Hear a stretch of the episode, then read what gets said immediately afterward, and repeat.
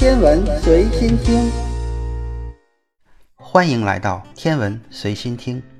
冥王星虽然已被降级为矮行星，但对于它的研究，让我们得到了关于地外遥远行星的重要信息。如果一颗行星绕一个双星系统公转，当有两个引力源存在的时候，这个行星会发生什么样的情况？以我们目前的观测水平来说，我们没有办法对地外行星进行比较细致的研究，但冥王星却给这个问题带来了一定的启示。在我们生活的地球上，我们认为最可靠的事情就是日出和日落，太阳从来不会从西边出来。也不会哪一天不出来，这就是我们自然界最简单、最直观的规律。当一颗行星绕太阳公转时，它既绕轴自转，又围绕太阳系质量最大的太阳旋转。而行星的自转导致了夜晚到白天的转变，产生了日出；而白天到夜晚的转变就产生了日落。这种规律性使我们只需通过简单的科学知识。就可以准确地预测下一次日出或者日落将在何时何地发生。卫星基本上和行星一样，它既绕轴自转，也绕着母星运行。只不过这个母星是行星而不是恒星。在大多数情况下，卫星比它所环绕的行星质量要小得多。当然，行星的质量也比恒星要小得多。关于卫星在行星的带领下绕恒星运行的轨迹，我们一般会认为它是一种环形或者螺旋轨道，但实际上在大尺度的范围来看，卫星的轨道其实是非常平滑的。我们都知道，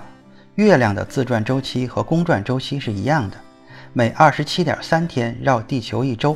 也刚好自转了一周。而月亮上日出和日落的周期也正好是二十七点三天。从月亮的北极往下看，月球也在逆时针旋转，月球上的太阳也是从东方升起，从西方落下，这跟地球上看是完全一样的。由此看来，我们太阳系所知的所有卫星都具有以下共同的特征：它们具有一个固定的自转周期，因为大多数卫星自转都已经被自己的母行星潮汐锁定；它们都有一个稳定的轨道。因为卫星都会围绕自己的母行星稳定的公转，它们都会随着自己的母行星围绕太阳运行。到目前为止，我们测量的所有卫星都呈现出了稳定的日出日落模式，与我们在地球上看到的非常相似。但是，冥王星总有一些与众不同的地方。当我们观察太阳系中所有八颗行星的行星系统时，我们发现这些行星系统中几乎全部的质量都集中在行星上，所有的卫星加起来只占整个行星系统质量的一小部分。事实上，地月系统是最平衡的，我们的月球只有地球质量的百分之一点二。但是对于冥王星系统来说，它有一个巨大的卫星卡戎。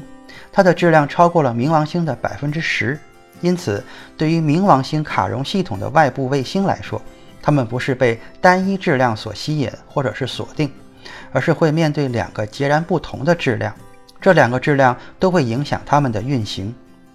二零一五年的七月十四日，新视野号探测器访问了冥王星，获得了很多关于冥王星的信息。现在我们知道，冥王星有五颗卫星。卡戎是二十世纪七十年代末发现的最大的卫星，冥卫三和冥卫五是两个相对较大的天体，比冥王星和卡戎要小得多，但直径仍超过五十千米。冥卫二和冥卫四这两个卫星相对的较小。冥王星卡戎系统由于其自身和冥卫一对外围卫星施加了不寻常的引力，因此这个系统比我们所意识到的还要奇怪。新视野号追踪了冥卫三和冥卫五这两个最大的卫星在其轨道上的运行情况，结果发现它们的运行方式是我们以前从来没有见过的。冥王星的卫星冥卫五斯提克斯和冥卫三许德拉并没有绕着一个固定的自转轴旋转，而是在冥王星卡戎系统中胡乱的翻滚。当然，它们的公转轨道并不是那么混乱，而是处于稳定的、相互共振的轨道上。但是其自转的部分是完全混乱的。如果我们在冥卫三表面选择一个固定的点，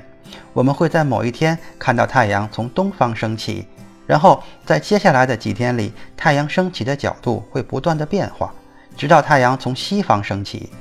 然后以混乱的方式继续循环。名为五的自转方式也是一样，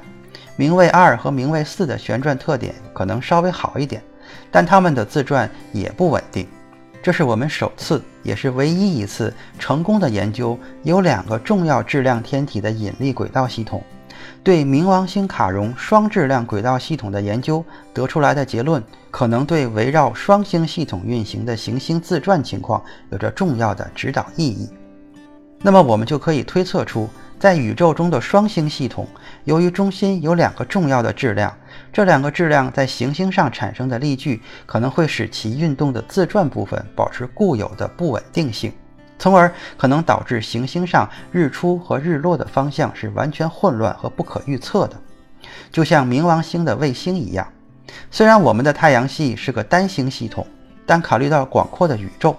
我们可以想象冥王星卫星这样的情况在宇宙中很常见。像我们太阳系这样的单星系统，在宇宙其实是个特殊的例子。宇宙中比较普遍的是双星甚至三合星系统。那么，在围绕这些系统运行的行星，可能会被各方的引力拉成椭圆形，并且自转混乱，甚至公转轨道也不稳定。这就是冥王星卡戎系统为我们探索外行星所带来的启示。今天的天文随心听就是这些，咱们下次再见。